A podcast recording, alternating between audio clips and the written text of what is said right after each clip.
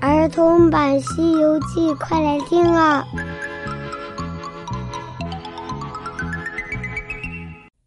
西游记》第二百五十五集，《无辜的八戒》。小朋友好，我是永桥姐姐，我们继续来讲《西游记》的故事。上集讲到，三藏去皇宫里倒换官文，那皇上见三藏是从大唐来的，于是呢就设宴款待。另一边，悟空他们在会同馆里却吃不上饭呢。沙僧在那儿做饭，一边做一边唉声叹气。原来这厨房里根本就没有油盐酱醋，怎么样炒菜呢？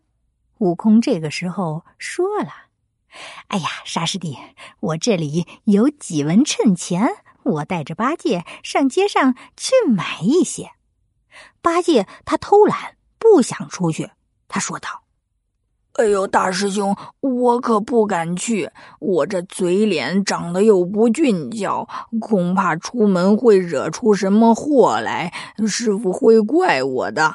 嘿嘿，八戒，我们出去买东西，公平交易，我们又不讹他的，又不抢他的，何祸之有呀？哎呦，大师兄，你忘了吗？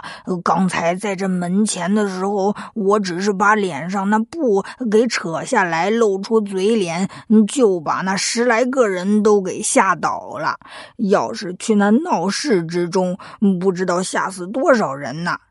嘿嘿，八戒，我跟你说啊，你只知道那边是闹市，你可曾看见那闹市上卖了什么东西吗？哎呦，我不知道，师傅只让俺老猪低着头，一直往那地上看，我怎么能看到两边卖的是什么呢？悟空神神秘秘的笑了起来。嘿嘿，八戒，那道路两旁啊，有酒店，有米铺，有磨坊，还有卖那绫罗绸缎杂货的，咱们就不说了。最重要的是，有好茶房、面店，还有卖大烧饼、大馍馍。那饭店里又有好喝的汤，还有那好浇料、好蔬菜，还有各种各样的水果、糖糕、蒸酥、点心、卷。子、油食、蜜食，哎呀，无数的好东西。我去那儿买些，请你吃，怎么样呀？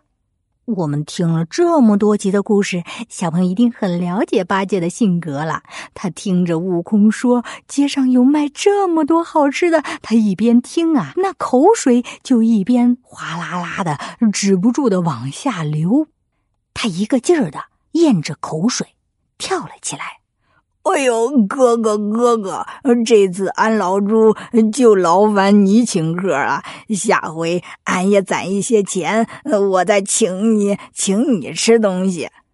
悟空看到八戒上钩了，他心里暗喜，冲着沙僧说道：“沙师弟，你好生的在这里煮饭，我们去买点调料回来。”沙僧知道悟空是耍这个呆子的，只能顺口应承着：“好吧，你们去吧，顺便多买些，吃饱了再回来也行。”那呆子急忙把那碗盏给拿了，跟着悟空一起出了门。有两个官员问道：“长老，你们要哪里去？”悟空说道：“哼，我们呐要去买些调料。”哦。是这样，这条街往西走，转过一个弯儿，那个郑家杂货店，凭你怎么买，油盐酱醋、姜椒茶叶俱全。就这样，悟空和八戒，你拉着我，我扯着你，就上了街。悟空他们走过了几处茶房，又经过了几家饭店，该买的不买，该吃的也不吃。八戒实在是忍不住了。师兄，就在这儿买吧，就在这儿买吧。悟空本来是想耍八戒的，他怎么可能会买呢？他对八戒说：“嘿嘿，贤弟，你好不经济，咱再走走，捡那大的东西买着吃。”两个人一边说一边走，结果啊，有很多人都追着他们看。不一会儿就来到了那鼓楼旁边。只见那鼓楼之下有许多人在那儿喧喧嚷嚷，十分的热闹。悟空想要过去，八戒不愿意。哥哥，我不去，那里的人嚷嚷的紧，只怕是抓和尚的。咱们啊，又是面生可疑的人，万一把我们抓了去，可怎么办呢？哼，你这个死呆子，胡扯！和尚又不犯法，抓我们干嘛？我们从这儿走过去，然后到那郑家店买些调料来。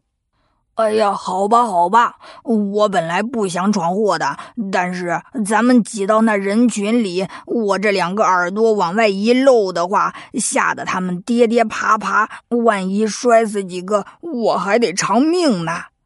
悟空拿他没有办法，只能让八戒站在那儿不动。好吧，八戒。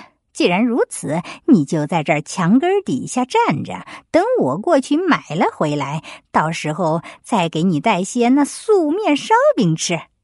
八戒一听给自己买吃的，急忙把他那碗递给悟空，然后自己一转身，把他那嘴抵在了墙根那里，背着个脸，死也不动了。悟空就走到那楼台的边，往里面挤。一直就挤到了最里面。原来呀，那个地方贴了一张黄榜。悟空走过去一看，那黄榜上写着：“犀牛贺州竹子国国王自立业以来，四方平服，百姓清安。因近年国事不祥，得了病，所以张贴皇榜，求一个名医给皇上治病。”悟空看完之后，满心欢喜。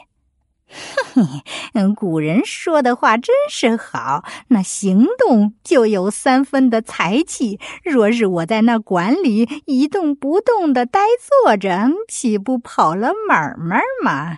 哼，今日啊，就先把那取经的事放一放，等俺老孙也做个医生耍一耍。好，悟空，他想到这里，就使了个隐身的法术，飘过去，轻轻的把那黄榜给接了下来，又朝地上吸了一口仙气，吹了起来。那阵旋风吹呀吹呀吹呀，悟空就把那张黄榜吹到了八戒的身边。只见八戒还在那儿站着呢，那呆子用嘴拱着墙根儿，就像是睡着了一样，一动不动。悟空也不打扰他，就将那榜文叠好，轻轻的就放在了八戒的怀里，然后踹开步子，转身自己就回到了会同馆了。悟空这是闹的哪一出呀？八戒他莫名其妙的就接了黄榜。小朋友知道接黄榜可是要承担责任的，你做不成这件事是不可以接的。那八戒接了黄榜，他可怎么办呢？我们下一集接着讲。